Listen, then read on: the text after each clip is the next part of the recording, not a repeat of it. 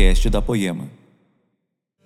Boa noite, a paz. Como diz essa casa, você está feliz? Amém?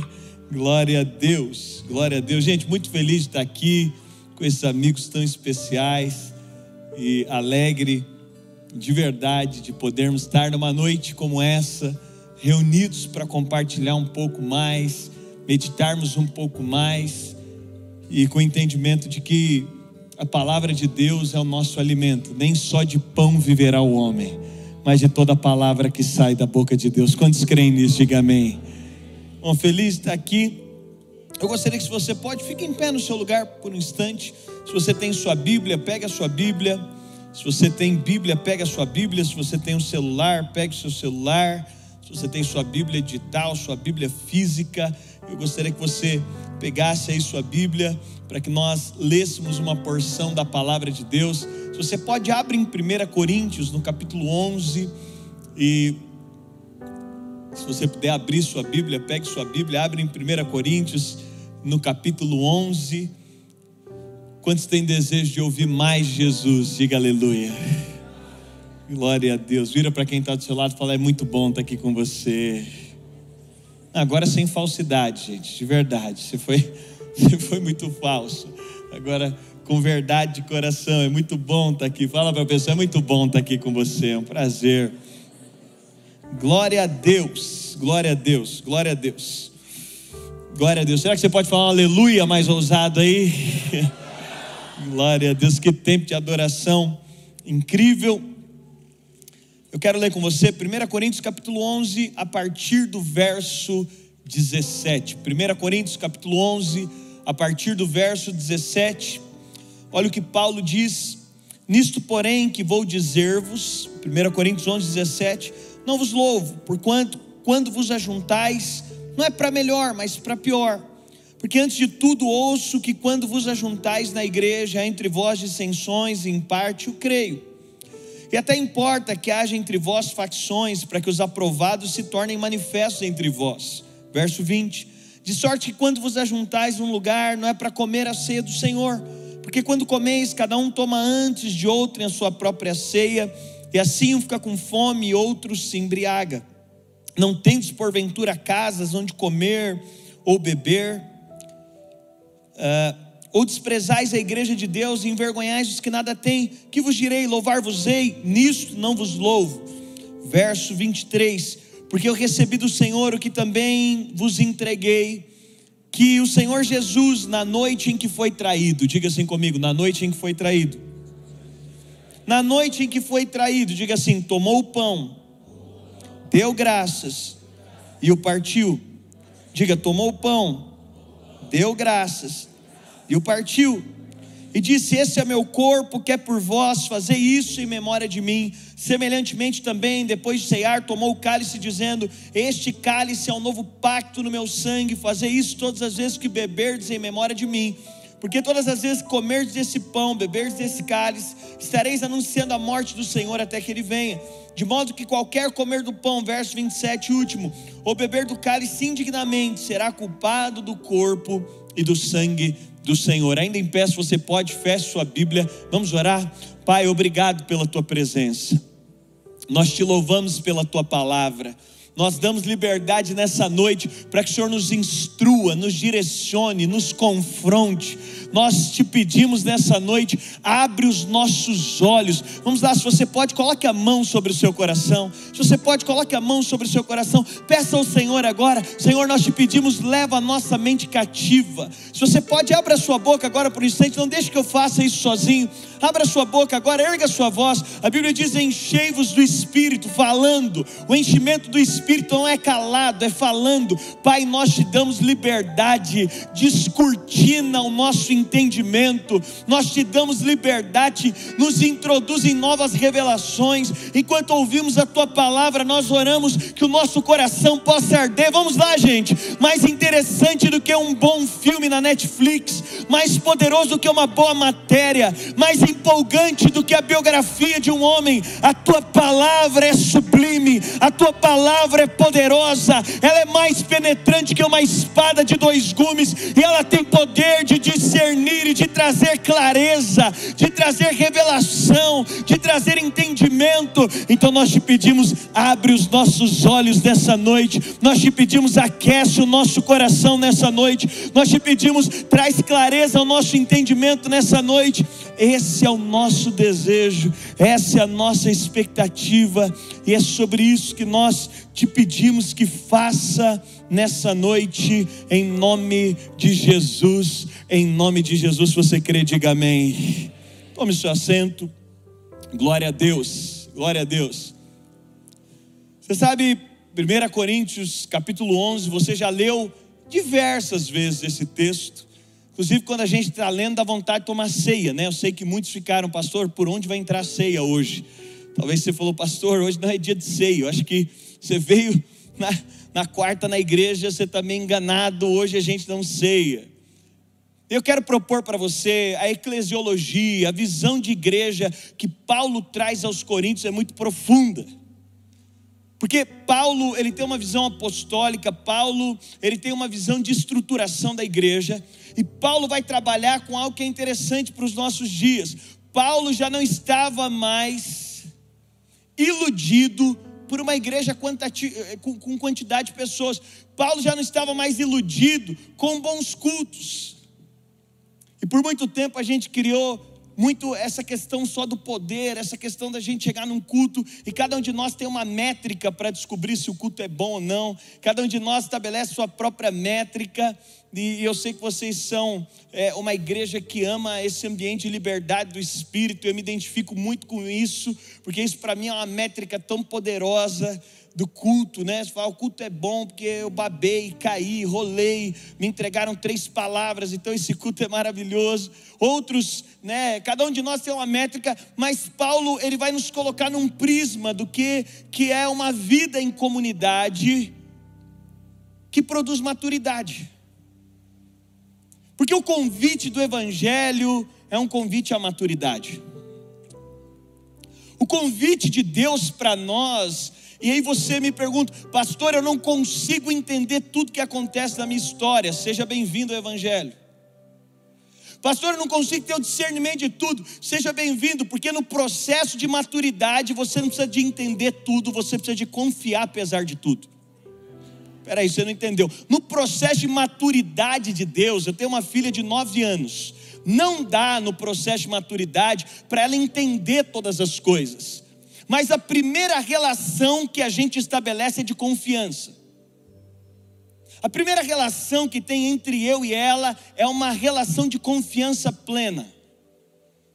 À medida que a gente vai amadurecendo, e você já percebeu que o seu processo de transformação, quando você chegou na igreja, parece que era mais acelerado do que depois? Tem gente que chega no primeiro ano, parece que o cara muda tudo. No segundo ano, aquela revolução. No terceiro ano, mas passa 20, parece que a gente fica mais devagar. Porque eu estou vendo isso lá em casa. Eu estou vendo uma criança virando uma pré-adolescente. E com quatro anos ela confiava, eu falava algumas coisas. Hoje ela fala: Não sei, pai, se eu vou fazer. Outro dia foi até curioso. Faz o que? Umas duas semanas. Eu levei ela a mãe dela saiu, era hora do almoço, e lá na nossa região tem uma padaria muito tradicional que faz um risoles de queijo, mas é o melhor risoles do Brasil aquele. E aí eu falei para ela: Você quer comer aquele risoles no almoço? Você acha que ela respondeu, né? Ela falou: Claro, pai. Eu levei ela para comer o risoles no almoço. Falei: Hoje o seu lanche, vamos levar risoles na lancheira. E ela ficou toda animada. A gente entrou no carro e ela não agradeceu assim, ou pelo menos o, o obrigado dela não me convenceu sobre tudo que eu estava fazendo para ela. E aí eu, eu fui ensinando para ela no caminho. Foi mais ou menos 20 minutos eu ensinando sobre gratidão. Falei, filha, não é porque as pessoas são próximas de você que elas são obrigadas a fazer. A gente precisa ter gratidão, porque é mais difícil ter gratidão pelas pessoas que a gente acha que é obrigada a fazer. E fui falando. 20 minutos, ela não falou nada. Aí, a hora que foi descer na escola, ela falou: Pai, tá bom, quero te agradecer, obrigado pelo que você fez por mim e tal. Ela desceu na escola. Aí no outro dia eu fui buscar ela junto com a minha esposa, não era no mesmo dia. E a minha esposa falou alguma coisa, eu comecei a explicar, e eu estava explicando com entonação para minha esposa. Aí ela falou para minha esposa: Ixi, lá vem o Daniel Coach aí. Eu falei, menina, você não sabe nem o que significa. Então ela vai crescendo e o processo de confiança, ele sofre alguns abalos. E quando a gente está falando do processo de maturidade em Deus, é que maturidade de, em Deus é não entender tudo, mas é confiar apesar de tudo. É que eu não vou poder entender todas as coisas, porque tem um atributo de Deus que não pertence aos homens, chamado soberania. E se Deus te explica tudo, ele já não é mais soberano. Se Deus precisar te explicar todas as coisas, ele perdeu soberania. Então tem gente que fala: quanto mais orar, mais eu entendo. Não, Jesus, o Filho de Deus, o homem com a plena, um pleno entendimento. Eu não sei se você sabe, Jesus passou a vida em dependência completa a Deus. Aos 30 anos, Jesus é revelado, mas Jesus estava pronto desde o início, mas ele vai aguardar 30 anos para começar o seu ministério. Jesus vai começar o seu ministério. No Getsemane, Jesus é a expressão de uma humanidade que não está entendendo, mas está confiando. A ideia de Jesus vir à terra não foi de Jesus, foi de Deus. E, e eu, e, e eu justifico aqui, porque apesar de serem três uma só pessoa, nós sabemos que Paulo vai terminar os Coríntios dizendo que há um traço de personalidade, que o amor de Deus Pai, a graça de Jesus e a comunhão do Espírito Santo esteja convosco. Paulo está dizendo há um traço de personalidade em cada um deles. E por que, que eu digo que a ideia da vinda ao mundo, e por que, que Paulo diz que o traço de personalidade mais forte do Pai é o amor, porque a ideia de redenção do homem foi do amor de Deus. João 3,16 diz: Porque Deus amou o mundo de tal maneira que enviou seu filho. Então ele está dizendo: a entrega só tem graça porque teve amor. Por isso, o Evangelho é um crescimento no entendimento do amor que me introduz na graça de Jesus. Ele fala que a comunhão do Espírito Santo. Primeiro eu entendo o amor de Deus, desfruto da graça de Jesus e vivo na comunhão do Espírito. Essa é a plenitude de entendimento. Mas Jesus no Getsemane, ele vai expressar, ele vai dizer: Pai, se possível for, afasta de mim esse cálice, todavia seja feita a tua vontade e não a minha. Jesus estava dizendo: tem uma vontade que nem sempre eu vou entender, mas eu continuo confiando, mesmo que eu não possa entender. Eu continuo caminhando, mesmo que eu não possa ver. Eu continuo dando passos, mesmo que não faça sentido. Eu continuo me entregando, ainda que isso represente para mim a morte. E ali Jesus estava expressando a plenitude de maturidade. Porque o Evangelho não é a proposta de vida para tudo que eu quero, mas é o consolo para tudo que eu preciso. O Evangelho não é a proposta de alegria em todo o tempo, mas Jesus é a felicidade para todo momento. E o convite, e o que Paulo está olhando, e é gostoso estudar a carta aos Coríntios, porque Paulo está chamando esses irmãos ao nível de maturidade mais profunda. E a partir do verso 17, Paulo vai falar sobre a ceia. E quando Paulo está falando sobre a ceia, eu sei, que a gente lê só na perspectiva de ceia, mas o que Paulo está falando é sobre a mesa, e o Novo Testamento não é sobre púlpitos, é sobre mesas, não é sobre trabalho, é sobre mesa, não é sobre produtividade, é sobre relações. Não é sobre o que eu posso fazer, mas como eu posso me relacionar. Não é sobre o que eu posso produzir, mas é sobre a comunhão que eu posso construir. O Novo Testamento, a perspectiva do Novo Testamento é uma mesa. O sacerdócio do Novo Testamento, onde nós fomos incluídos, é um sacerdócio de mesa. E quando nós olhamos Paulo aqui, e eu quero mergulhar com você no texto nesses próximos minutos. Paulo faz muitos elogios aos coríntios, porque ele tinha uma visão espiritual. Ainda que quem estuda um pouco mais aqui Bíblia sabe que esses irmãos tinham traços tão carnais. Mas Paulo vai dizer aos Coríntios: olha, tem algo que eu não vos louvo. E Paulo está dizendo que antes de tudo eu ouço que quando vos ajuntais na igreja, há entre vós dissensões, e em parte eu creio. E aí no verso 19 ele diz: Importa que haja entre vós facções. Você sabe, o que Paulo está dizendo é, e quando a gente fala de dissensões, você imagina, eu sei que isso não acontece aqui nessa igreja, mas eu sei, eu sei que você pensa, é pastor, dissensão é um não concordar com o outro. Não, é mais profundo do que isso. É um viver individual em relação ao outro. É uma vida individualista. Paulo está dizendo: olha, tem algo que está acontecendo. Vocês estão vivendo uma vida em comunidade de forma individual. Vocês estão celebrando uma mesa, mas de forma individual. Vocês estão vivendo de aparentemente de forma plural, mas de maneira individual. E Paulo está dizendo: olha, nisso eu não vos louvo. E ele diz: porque quando vocês se juntam, vocês perderam a perspectiva da mesa do Senhor. E ele fala: porque quando vocês se juntam, cada um toma a sua própria ceia e come, não se importando com o outro, ao passo que alguns se embriagam e que outros passam fome. Presta atenção aqui. Paulo está falando de uma mesa espiritual, era mais do que uma mesa natural.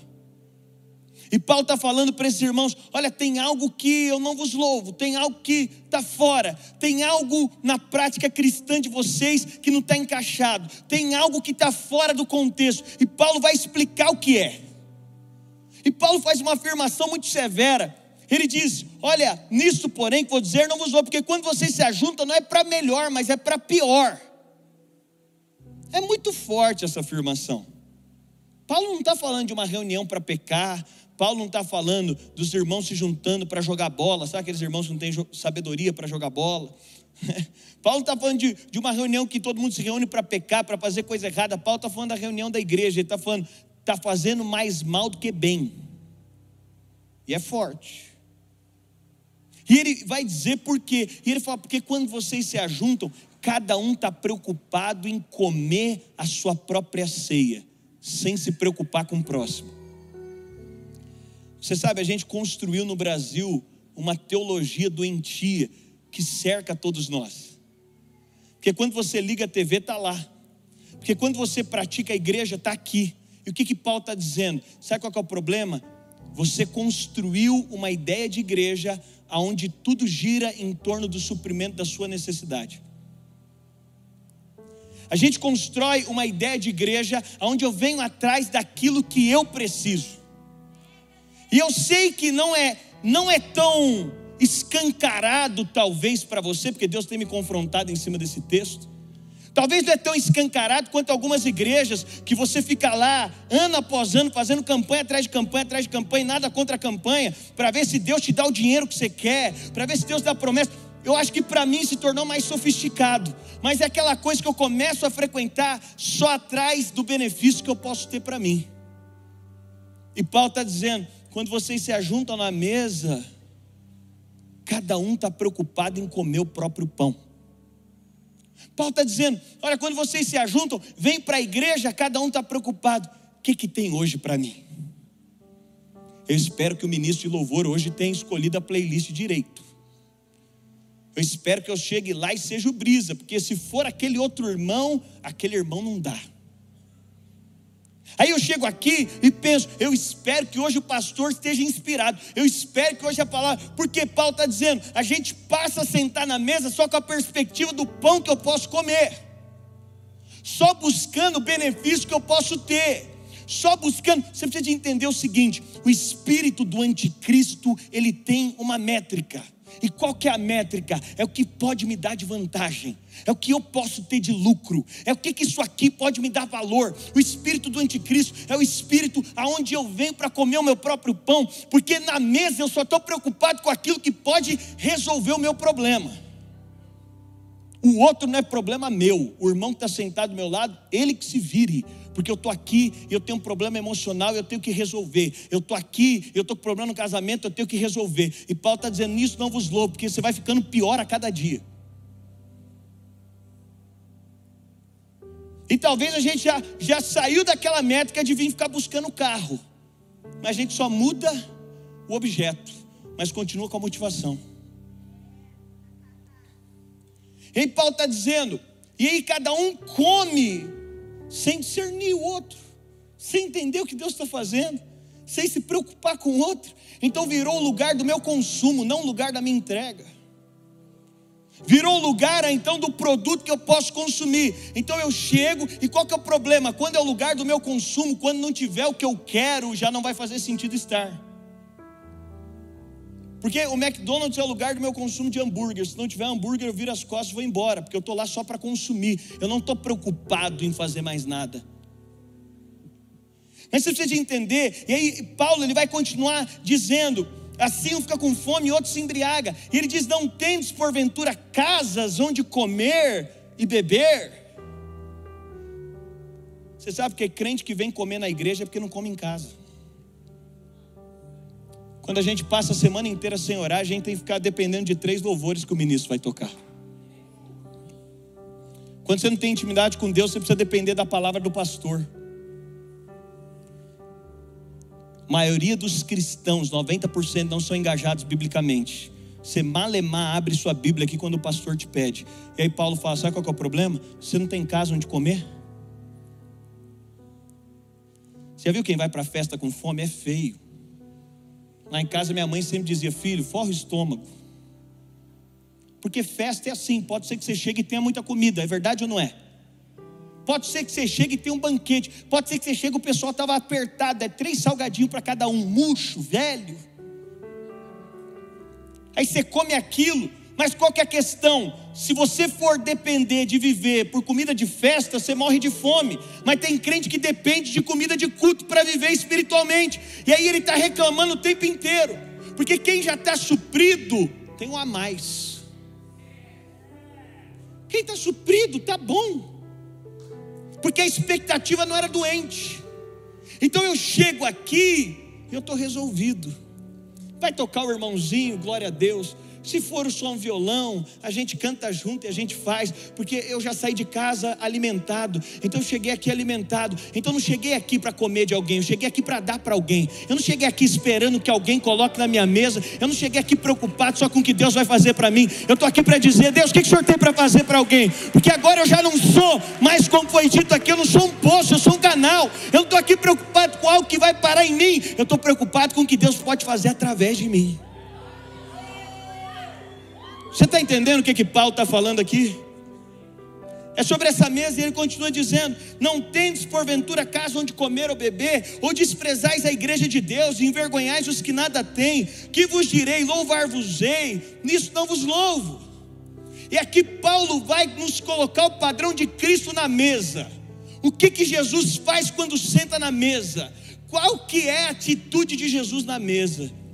Ele está usando a ceia para falar da vida em comunidade. Ele está usando a ceia para falar de algo mais amplo. E se você puder ampliar comigo o entendimento do que Paulo está falando, você vai entender que ele está falando mais do que a celebração do dia que você pega o pão e vinho, porque essa é a vida da igreja, é uma mesa com pão e vinho, onde o Cristo está representado, onde o Cristo nos une, onde esse corpo nos faz um, e esse sangue nos conecta. E ele diz: Porque eu recebi do Senhor o que também vos entreguei, que o Senhor Jesus é aqui eu entro de verdade. Diga assim comigo, da noite em que foi traído. Gente, você já passou dia difícil. Você já passou noite escura. Eu já passei. Mas você sabe, a gente às vezes cria uma perspectiva de miséria espiritual, de miséria emocional. Porque para nós é confortável estar no lugar do miserável. Mas o Evangelho nos chacoalha e nos tira tão rapidamente desse lugar. Paulo começa a falar nisso, não vos louvo, porque vocês estão sentados na mesa, cada um quer comer, o que primeiro é seu, cada um está buscando o seu interesse, uns passam fome, outros se embriagam, vocês estão buscando o seu próprio interesse, mas ele fala: Eu vou mostrar o padrão sublime. Ele diz: Porque eu recebi do Senhor, como é que tem que ser? Eu recebi do Senhor, como é que a gente tem que viver? Ele diz: Porque o Senhor Jesus na noite em que foi traído. Ele diz: tomou o pão, E havendo dado graças, partiu e disse: Esse é o meu corpo que é por vós, fazer isso em memória de mim. Você sabe, Cristo não pode ser visto no pão comido. Deixa eu trazer para você. Lucas capítulo 24, Jesus está evangelizando os discípulos a caminho de Emaús, e Jesus está falando a eles, e a Bíblia diz: você conhece esse texto, que o coração deles começa a arder, e eles entram em casa, mas eles ainda não viram que era Jesus, eles não perceberam que era Jesus, seus olhos ainda estavam fechados para perceber que é Jesus, e a Bíblia diz que quando eles entram em casa,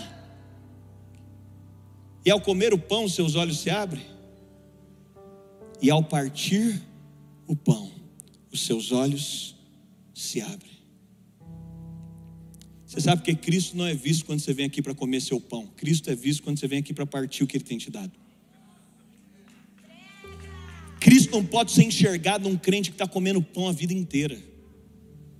Porque se você virar comedor de pão, a igreja não te supre, o líder não te supre, o pastor não te supre, a promessa não te supre, o que Deus falou não te supre, a profecia não te supre. Você vira comedor de pão, e comedor de pão insaciável, porque tem uma métrica no Evangelho: tudo que você come morre, mas tudo que você parte multiplica, tudo que você pode dar multiplica, tudo que você pode repartir multiplica, tudo que você pode entregar pode multiplicar, tudo que você pode entregar para alguém só multiplica na sua vida, não é o que você comeu, é o que você deu.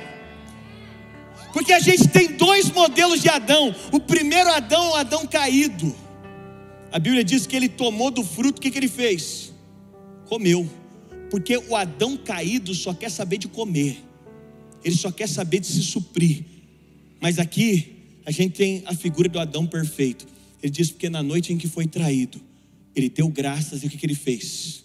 Antes de comer, ele parte porque ele está dizendo: mais importante o plural do que o singular, mais importante é o que eu posso dar do que o que eu posso comer, mais importante que o que eu posso repartir do que o que eu posso me alimentar. Então, o que, que ele está dizendo é que a vida em comunidade, mais importante é o que eu posso dar para alguém do que o tempo inteiro me colocar no centro. Você sabe, o humanismo é é o grande inimigo do Evangelho, desde que o Evangelho existe, é o humanismo, é você, é a sua promessa, é a sua vida, é a sua casa, é o seu emprego. Então vá e busque isso, e vai comendo, e usa Deus, e usa a igreja, e usa o líder, e usa a Bíblia, e usa o que for, mas quem está dizendo, ei, não, esse é o padrão do Evangelho, porque o Senhor Jesus.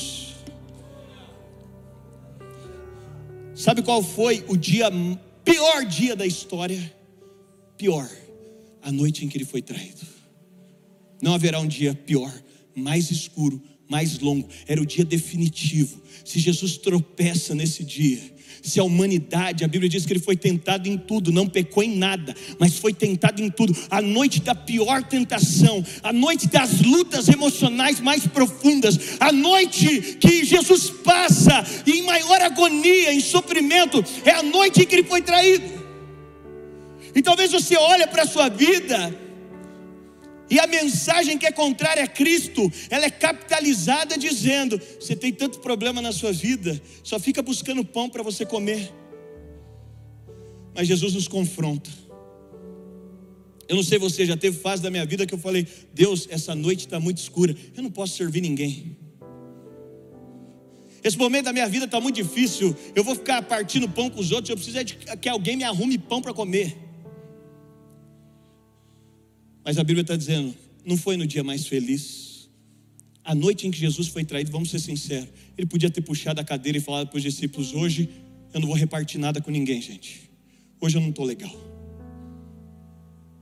Hoje não dá. Será que você já se acomodou em algum lugar da sua história dizendo: hoje não dá? Nessa fase da minha vida não dá. Que Jesus que nos confronta que Jesus que nos tira do nosso lugar, pastor não dá porque o que eu tenho é muito pouco, pastor não dá porque lá em casa ainda não está tudo ajustado, pastor não dá porque ainda não ganho o salário que eu queria, pastor não dá porque ainda não aconteceu tudo que Deus prometeu que ia acontecer, mas o que Paulo está dizendo é: na noite em que Jesus foi traído, tendo dado graças, ele encontra o motivo ele encontra uma razão.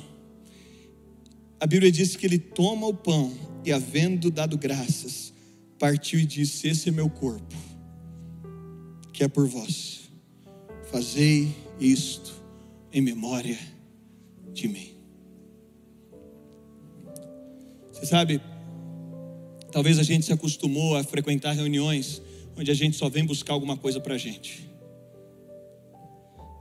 Talvez a gente se acostumou a ter uma vida cristã onde você só está procurando alguma coisa que Deus te disse.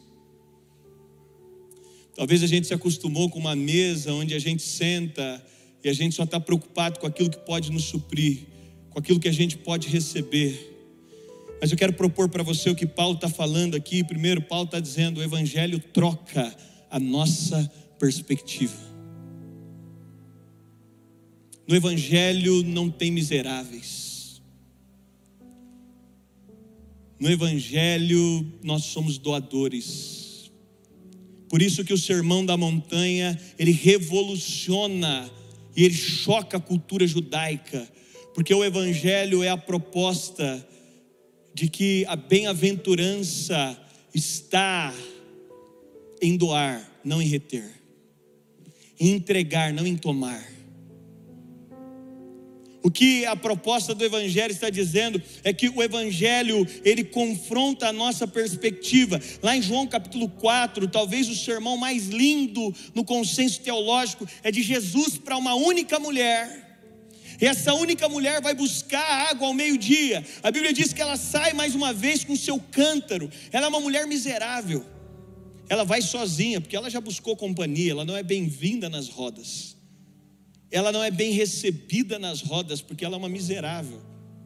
Ela é tão miserável que ver você andando com ela representaria um prejuízo. Então, na sua miséria, ela vai buscar água sozinha, não é porque ela não gosta do coletivo, mas é porque o coletivo não cabe a essa mulher. Então, ela pega o seu cântaro e ela vai meio-dia buscar água. E no capítulo 4 de João, não é só mais um dia. É uma mulher que só estava em busca de suprir uma carência da alma. Deixa eu te falar, evangelho não é você passar a sua vida eternamente buscando suprir a carência da alma. Será que você pode dizer, eu estou na melhor fase da minha vida? Deus me confrontou esses dias. Paulo vai falar aos Filipenses, capítulo 4. Eu aprendi a me contentar com o que tenho. O que Paulo estava dizendo é que o ápice de uma vida resolvida não é ter tudo, mas é saber se contentar com tudo que Deus já te deu o ápice da vida contente, Deus não precisa cumprir todas as promessas que Ele tem para eu estar contente. Porque não é o cumprimento que me traz contentamento, é o meu contentamento que traz os cumprimentos. E essa mulher vai com o seu cântaro vazio, meio-dia buscar água. Ela encontra Jesus.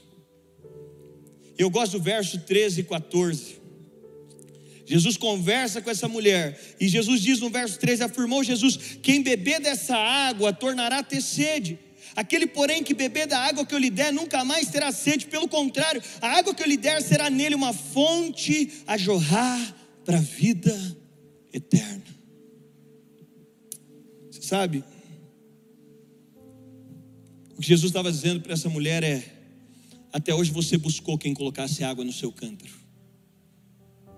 Até hoje você andou vazia. Gente, é chocante, nós como cristãos conhecemos a Jesus. Você não anda mais com cântaro vazio. Quem anda com cântaro vazio, vem no domingo, pastor, enche meu cântaro, que eu tenho que voltar para casa porque não está bom. Ele precisa desesperadamente um discipulado, não como estilo de vida saudável, mas como uma dependência emocional de alguém que anda com um cântaro vazio. Quem anda com cântaro vazio anda em altas e baixas. O estilo de vida de contentamento é que você está contente. Paulo falou: Eu aprendi a ter fartura, mas se eu passar fome e você vier na minha casa, você vai me encontrar do mesmo jeito, porque eu já não sou mais um cântaro vazio, ou um cântaro que se enche e se esvazia. Jesus falou para ela: Se você beber dessa água, você vai tornar a ter sede. Mas ele falou: mas se eu te der da água que eu tenho, você vai virar uma fonte. O que Jesus estava pedindo para ela é: me dá o seu cântaro, que eu vou te transformar em uma fonte. E esses dias eu estava orando espiritualmente, no meu quarto, sabe aquela oração espiritual? Que tem aquela oração para comer que você faz que ela não é tão espiritual. Deus está em todas. E eu peguei uma garrafa d'água. E eu estava dizendo, Espírito Santo, você é minha fonte. E eu estava com uma garrafa d'água e, e, Deus falou para mim: Olha de onde que veio. Eu olhei lá, a fonte era de Atibaia. Ele falou: Dani, em algum momento da sua vida você pensou em pegar, olhar e falar: Gente, eu estou com uma garrafa de 500 ml, tiraram 500 ml, deve estar tá faltando na fonte de Atibaia. Eu vou correr lá para devolver essa água na fonte, porque tadinha da fonte, deve estar tá faltando para ela. Alguém já teve essa brilhante ideia, gente? Não tem, por quê? Porque fontes não precisam de água, garrafas é que precisam de água, cântaros precisam de água, não fontes. Aí Deus falou para mim: Você é uma garrafa ou você é uma fonte? Eu falei: Sou uma fonte. Ele falou: Então por que você fica na expectativa de que alguém coloque água ainda em você? Por que você ainda estabelece relações com a expectativa? Você sabe, um tempo atrás eu fiz uma série, não dependa da graça humana. O que Deus falou que Ele vai fazer para você, não espera de alguém, espera de Deus. Que todo mundo que dependeu da graça humana se frustrou. Sabe o que Jesus estava dizendo para aquela mulher? Agora tem uma fonte dentro de você. Eu sou o seu suprimento. Eu sou sua completude. Eu sou sua felicidade, mais do que sua alegria. Eu sou sua felicidade. Mas você vai encontrar alegria no meu propósito, porque a boa, agradável e perfeita vontade de Deus é que me leva à vida de plenitude. O que Paulo está dizendo aos Filipenses é: eu aprendi a ficar feliz estando preso. E alguém falar, ah, no Evangelho moderno, esse pastor não é convidado para ir em lugar nenhum. No evangelho moderno, esse pastor não vai participar de conferência nenhuma, porque afinal esse cara é um frustrado. Mas Paulo está dizendo: é porque eu aprendi, aprendi, que com a renovação da minha mente, alegria não é o que me vendem, alegria é o que Cristo me convida a trilhar. Alegria não está na proposta que eu posso abraçar, alegria está no propósito que eu fui chamado a viver. Sabe o que Jesus está dizendo para essa mulher? Vai buscar seu marido. Era a busca dela. Entenda, Jesus não apresentou homem nenhum. A busca, não sei qual a busca da sua vida. Que se você fala, pastor, se tivesse isso aqui hoje aqui, eu estaria realizado. Deixa eu te falar, não precisa estar aqui, você pode sair daqui realizado. Eu imagino que a mulher deu uma olhada e falou para Jesus: É, já que você vai me fazer completa, cadê então? O que, você vai fazer na minha área sentimental? Jesus falou: Você ainda está falando de coisas terrenas, eu tenho algo mais sublime para te mostrar. Você ainda vem atrás de carro, eu tenho coisa mais sublime. Você ainda vem atrás de sucesso profissional, eu tenho coisa mais sublime. Você ainda vem atrás de resoluções naturais, eu tenho coisa mais sublime. Aí Jesus fala para ela: Então vai e busca seu marido. Ela falou: Não tenho marido. E diz: Pois bem Cinco maridos você teve. O sexto que você está agora não é seu. Deixa eu te falar. Tem algo profético com os números bíblicos. Tem uma parte da teologia que eu amo que estuda só os números bíblicos. Seis é a completude humana. Seis aponta para o homem. Seis é o que o homem pode fazer. Jesus falou: você teve cinco, você está no sexto, você está conhecendo a força do que o homem pode fazer. É por isso que você é vazia. Mas sabe o que Jesus está falando? Agora você encontrou o sétimo. O sete fala da divindade perfeita, do encaixe perfeito.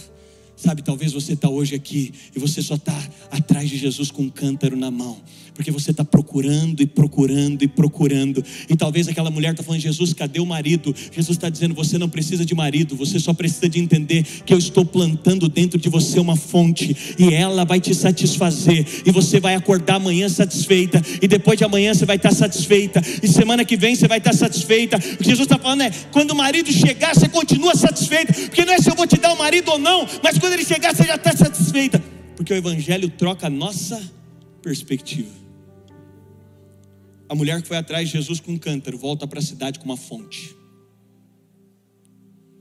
A mulher que está indo procurar o marido volta sem marido, mais completa que se tivesse com seis de uma vez.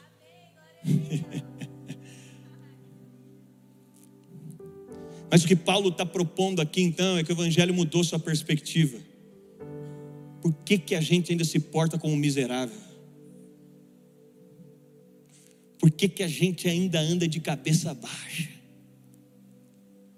E aqui eu não estou te falando de você buscar uma super força, nem que você pode. Não, o que eu estou te falando é que na mesa de Deus nós nos alimentamos, mas na mesa do, dos homens nós sempre temos para repartir. Jesus não estava sendo hipócrita. No Getsemane ele tinha comido de Deus, para na cruz se esvaziar de quem ele era. O último ato de Jesus, o mundo fala de respirar, de pegar. Mas se você passar dez, ou melhor, você passar um minuto só respirando, você vai cair duro. Respirar é tão bom, né? Mas sabia que você morre de respirar? Você tem que expirar. Porque na vida só comer te mata. Você respira de Deus, expira para os homens. Jesus respira no Getsemane. E a Bíblia diz que ele uh, expirou. Porque Jesus morreu vazio. Um homem nu, sem dignidade, condenado em todas as esferas. Jesus é julgado em três na perspectiva de três tribunais. Jesus é condenado pelos religiosos, Jesus é condenado pelos políticos, Jesus é condenado pela multidão. Ele tem a condenação. Como esse homem pode dar algo? É, ele morre dando. Porque o Evangelho é sobre uma outra perspectiva. Mas uma segunda coisa que Paulo está nos propondo é que Cristo não é visto no pão comido, Cristo é visto no pão partido. Deus tem um sonho, revelar em nós a imagem de Jesus. Isso só acontece quando você reparte. Isso só acontece quando você se propõe a dar. Sabe, esses dias atrás eu até falei isso no, no podcast com Douglas. Eu fiquei muito chocado porque acho que era final do ano, eu fui pregar numa igreja, terminei a pregação, desci. Quando eu desci, veio uma moça, ela tinha dificuldades para falar, ela tinha dificuldades para andar. Com muitas limitações, ela chegou até mim e ela falou: Pastor, estou muito feliz que você está aqui, porque eu já te acompanho na internet. Eu fiquei feliz, porque não é muita gente que me acompanha na internet. Eu falei: Então, poxa, que 10, você está lá. Fiquei animado, né? E ela falou: Te acompanho na internet, pastor. E quando eu fiquei sabendo que você vinha aqui na minha igreja, eu fiquei muito feliz. Eu disse: Poxa, eu estou mais feliz que você. Ela falou: Pastor, mas quando eu fiquei sabendo que você vinha aqui, eu já estava constrangido dela ali, vindo me agradecer, já estava me constrangendo. Eu disse: Mas quando eu fiquei sabendo que você vinha aqui, pastor, eu pensei: Eu tenho que dar uma oferta para ele. E aí eu fiquei mais constrangido, porque eu falei, puxa vida, a conversa aqui vai para um lugar. Quando alguém te dá uma oferta no pessoal, é constrangedor. Ela falou, pastor, e aí eu pensei, o que, que eu posso dar de oferta para ele? Ela falou, então eu entrei no mercado. E eu falei, eu vou fazer um bolo para ele. E ela falou, pastor, eu comecei a pegar os ingredientes. Mas quando eu fui fazer a conta pegando os ingredientes, aí eu vi outra limitação dela. Ela falou, não tinha dinheiro para comprar tudo para o bolo. Eu já estava muito constrangido nessa altura, gente. Ela disse, pastor, eu comecei a pegar tudo e eu não tinha dinheiro para terminar a compra. Então eu tive que deixar a compra do bolo. E aí ela me tira e diz, pastor, mas eu trouxe um pacote de bolacha para te dar. Isso aqui é a expressão da minha gratidão. Foi a oferta mais cara, alta, poderosa que eu já recebi na minha vida. Um pacote de bolacha. Cristo não é visto no pão comido, Cristo é visto no pão partido. Uma moça como essa teria todos os motivos para dizer: Eu não vou levar nada para pastor nenhum. Pastor não precisa disso. Eu é que preciso. Eu é que preciso que alguém me assista. Eu é que preciso que alguém me resolva a vida. Eu é que preciso que alguém me ajude. Mas no Evangelho, Jesus valoriza uma viúva. Sabe o que ele está dizendo? é que não interessa a fase da sua vida. Cristo é visto quando você parte, até no momento mais difícil. Quando no momento mais difícil da sua história. Sabe quando que Abraão se tornou estéril, é, se tornou fértil, foi curado da esterilidade? Ele é curado da esterilidade orando por um rei que tinha ficado estéril. Ele está partindo um pão dizendo: Deus, faz esse homem ter filhos. Você sabe que aquela viúva é valorizada por Jesus, porque tem várias ofertas, mas ela está dando tudo que ela tem. Esses dias a gente fez lá na igreja uma conferência para as famílias e as crianças ficaram no fundo. Vamos ser sinceros, quando você vê uma criança profetizando, se você já viu, é a coisa mais chocante que tem. E aí a gente ficou o dia inteiro com as crianças, soltou as crianças falou para elas: olha, no, no, último momento foi profético, crianças batizadas com o Espírito Santo. Então agora Deus vai te dar impressões, roupa, cor de cabelo. E as crianças saíram para profetizar, porque uma diz: Eu vi uma mulher loira com uma roupa verde, e ela vai lá, e eu vi isso, e começa a profetizar, e aquele mover na igreja. E eu olhando as crianças de 4, 5, 6 anos, 8 anos, profetizando, eu falei: Uau, se tem como ver mais Jesus do que isso, eu não sei.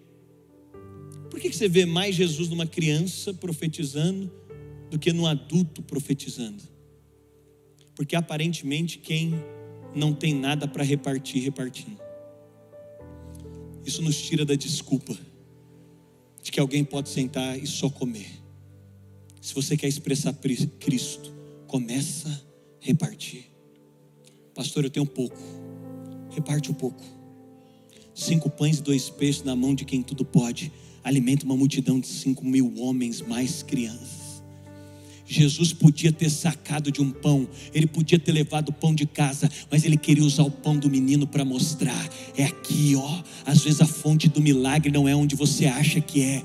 Eu estou aqui hoje por causa do abraço de uma mulher de 70 anos, no meu terceiro ano pastoreando, onde estava dando tudo certo, tudo acontecendo, por dentro estava tudo errado, tudo fora. Eu falei: eu vou dar uma volta, eu vou lá no hall da igreja. Quando eu saio, eu me deparo como uma mulher de 70 anos que aquele dia ela não tinha ido para comer na reunião, ela não tinha ido para ver a palavra que o pastor tinha. Ela me abraça e fala: Pastor, eu vim aqui hoje por um único motivo: para te dar um abraço e te agradecer por aquilo que você tem feito por essa igreja, para te dar um abraço e te agradecer por aquilo que você tem feito pela minha família. Aquela mulher me abraça. Foi a segunda experiência mais forte que eu tive com o amor de Jesus. Com um abraço, alguém partindo.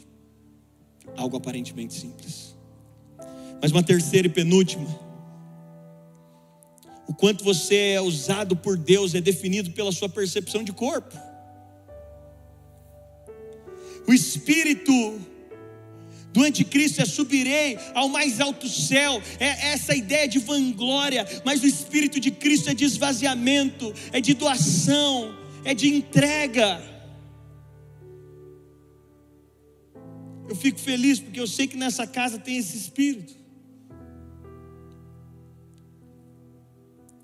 E Paulo pergunta: não tendes porventura casas onde comer? A tragédia da igreja é a tentativa de criar um modelo para crentes que não têm intimidade. É a tentativa de criar alguma coisa para ver, não tem, não existe fórmula dentro disso. A cura de Deus para a gente é no aspecto de uma doação completa, é de uma entrega. A maturidade de Zaqueu e a libertação dele é na entrega. A libertação de Abraão é na entrega. A libertação de Noé é entrega. Quando nós falamos da proposta do Evangelho, é de um enchimento em Cristo para entregar. A pergunta de Paulo é: não tem descaso onde comer? Presta atenção no que eu vou te dizer. Em Mateus capítulo 6, Jesus propõe: entra no teu secreto E ele diz lá no teu secreto vai acontecer algo. A palavra secreto que Jesus propõe em Mateus capítulo 6, no original significa tameon. Tameon é casa do tesouro ou tesouraria. Salomão tinha feito um anexo no templo para guardar as ofertas. Era o tameon do templo. Sabe o que a Bíblia te propõe? Para de perder tempo com um monte de coisa. Entra no tameon, na tesouraria Sabe o que é secreto com Deus? É acesso à tesouraria de Deus. Como é que você imagina a tesouraria de Deus? E o que a proposta é, Paulo está dizendo, vocês não têm que comer em casa, porque se você for ao Tameon em casa, quando você entra na tesouraria de Deus, você encontra muito mais do que o que você precisa. O que você precisa? Jesus diz: entra no teu secreto, que o teu pai vai te recompensar em secreto. Você sai da tesouraria de Deus com mais do que você precisava. E quando você sai da tesouraria de Deus, você está procurando alguém para abençoar. Quando você sai da tesouraria de Deus, quem vai à tesouraria de Deus, mas quem não vai à tesouraria de Deus, está atrás de alguém para ser abençoado. Quem foi à tesouraria de Deus, está atrás de alguém para poder abençoar. Para quem eu posso dar? Você já viu quem tem contato com a Bíblia, com a palavra? Se você já ficou perto de alguém assim, ele fala: Rapaz, terça-feira eu li um negócio que eu tenho que contar para você. Por quê? Porque ele foi a um lugar e agora ele está transbordando do lugar que ele foi. Paulo denuncia, é interessante que Paulo faz algumas denúncias aqui em Coríntios. Uma das denúncias que Paulo faz é oração em línguas publicamente. Eu oro em línguas publicamente, eu sei que vocês oram, eu não tenho nada contra isso, e tem várias maneiras de interpretar. Eu quero interpretar sobre o prisma que eu estou te explicando. Paulo falou: a oração em línguas está tá causando uma confusão, porque naquele momento não era igual a gente ora, não. Eles estavam virando uma confusão a oração em línguas deles. Mas presta atenção, Paulo está falando de algo ainda mais profundo. De todos os dons do Espírito, Paulo é que vai descrever os dons. Ele usa Efésios 4, Romanos 12, 1 Coríntios 12 para descrever os dons. De todos os dons descritos por ele mesmo, o único dom de Deus que eu uso a hora que eu quero é oração em línguas. O único. Se você tem dom de curar, você não cura na hora que você quer. Você só cura se o Espírito quiser curar naquela hora. Se você tem dom de profecia, você não pode profetizar a qualquer momento. Você só profetiza na hora que o Espírito te conduz a profetizar. Todos os dons têm que ser com fluir do Espírito. Mas o único dom que você usa a hora que você quer é o dom de edificação pessoal, que é a oração em línguas. Presta atenção, o que Paulo está dizendo aqui. Quando ele pergunta, vocês não têm casa onde comer? E depois, aos próprios Coríntios, ele fala sobre a oração em línguas. O que Paulo está dizendo é: o único dom que você podia usar a semana inteira em casa, você não usa. Aí chega aqui, aí Paulo fala: seria mais útil você curar o irmão do lado. Porque quando você fala em línguas, ao menos que seja línguas para interpretação, de nada tem proveito para ele. Então você senta na mesa com o irmão, mas você quer edificar você mesmo. Eu não quero propor que você pare de orar em línguas publicamente, mas eu quero propor que a oração em línguas só seja um combustível para você se encher, para que você possa ser usado para o suprimento de algo que alguém que está na mesa está precisando. Mas por último, Jesus, e se a banda quiser vir aqui, ele parte o nosso pouco.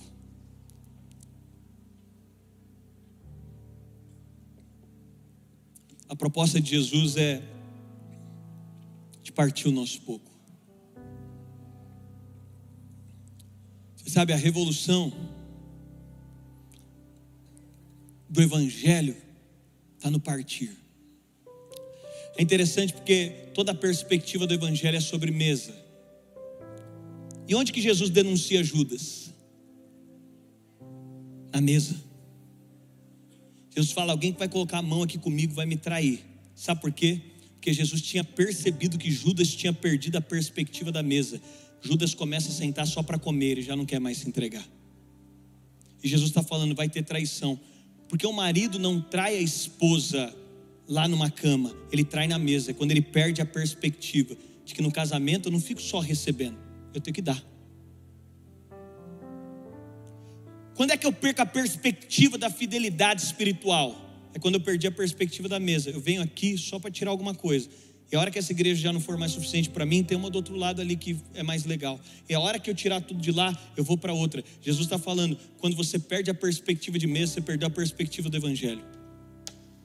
E qual a perspectiva de mesa perdida? É quando na mesa a gente só quer obter vantagem. É quando na mesa a gente só quer algum retorno. É quando a nossa relação com Deus ela só é sustentada em cima de algum tipo de retorno. Por que, que a igreja mais avivada do mundo é a igreja perseguida?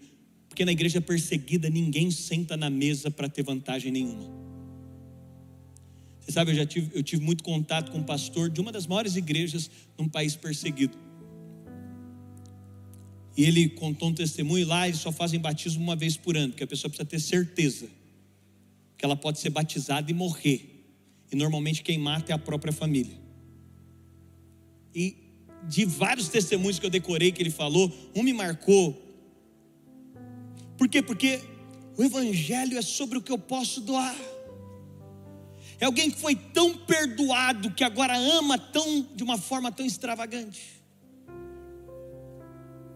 Ele disse que um jovem entrou para se batizar e ele falou: Filho, você está pronto a morrer por Jesus? Ele é uma igreja de milhares de pessoas. Você está pronto para morrer por Jesus? Essa é a pergunta. E falou que aquele jovem ficou em dúvida.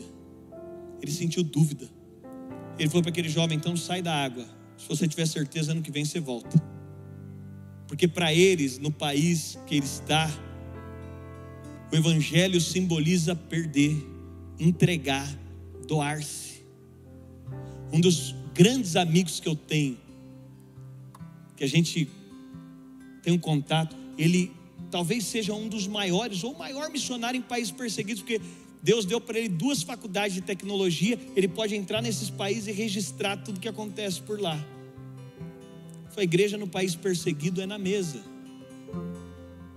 Por quê? Porque eles estão sendo vigiados a, toda, a todo instante. Então tem que ter comida. Porque se entra o exército do país ou a polícia do país, ele diz: não, a gente só estava comendo. É perder tudo. E o pastor falou para esse jovem: ano que vem você volta. Ele voltou para casa. No ano seguinte, ele vai, volta. O pastor fala: tem certeza? Falou, agora eu tenho. Agora eu estou convicto, então você pode se batizar. Ele se batiza, ele volta para casa, ele é de uma família muçulmana, ele entra em casa e, e aí o pastor disse: às vezes a gente fala para a pessoa, conta para sua família o que vai acontecer ou não. Ele falou, tem várias histórias de familiares, ele falou de, tantas histórias, eu passaria aqui. Ele falou de uma mãe que ouviu, já que você é cristã, a mãe saiu correndo e pulou da varanda. Eu prefiro a morte do que ter uma filha que confessa o nome de Jesus. Está acontecendo agora. Tem gente agora que não está obtendo vantagem. Tem gente agora que, para frequentar um lugar como que nós estamos, está correndo risco de vida. É isso que Paulo está dizendo. Que loucura que a gente criou com o Evangelho de Cristo. Que coisa ilógica que nós construímos com a nossa vida. Que vida é essa? O próprio Paulo vai dizer: Eu considero tudo perca porque eu descobri alguma coisa mais sublime que isso. Não é fuga, é perca. Eu não estou fugindo do mundo, mas eu acho que tudo é pouco demais para mim. Esse cara volta um ano depois desse batismo, ele volta para casa, entra em casa, reúne a família dele e diz: Eu preciso contar algo para vocês. Eu encontrei o Messias, eu encontrei Jesus. Os pais dele são radicais, sorriem para ele e dizem: A gente sabe que você encontrou Jesus. Eu falo, deve ser alguma pegadinha isso aqui. É, a gente sabe. Porque a gente descobriu há mais ou menos um ano atrás que você estava frequentando um lugar desse tal de Jesus. E por três vezes a gente envenenou a sua comida para te matar. Por três vezes nós enchemos de, de veneno.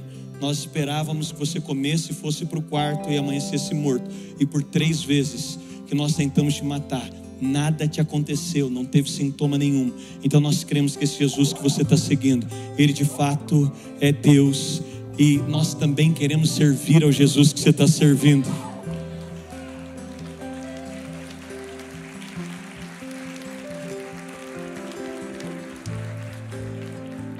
Sabe qual é o meu apelo para você nessa noite? O sentido da vida não é Deus suprir tudo que você precisa, é você aprender a repartir com o que Deus já colocou nas suas mãos. O sentido da vida não é você ser escravo de todas as expectativas que você tem, não é buscar todas as alegrias que você acha que pode confortar, é hoje você se propor e se abrir. O sentido da vida não é ser escravizado por toda a alegria que eu idealizei, mas é me submeter a compartilhar toda a felicidade que eu já tenho.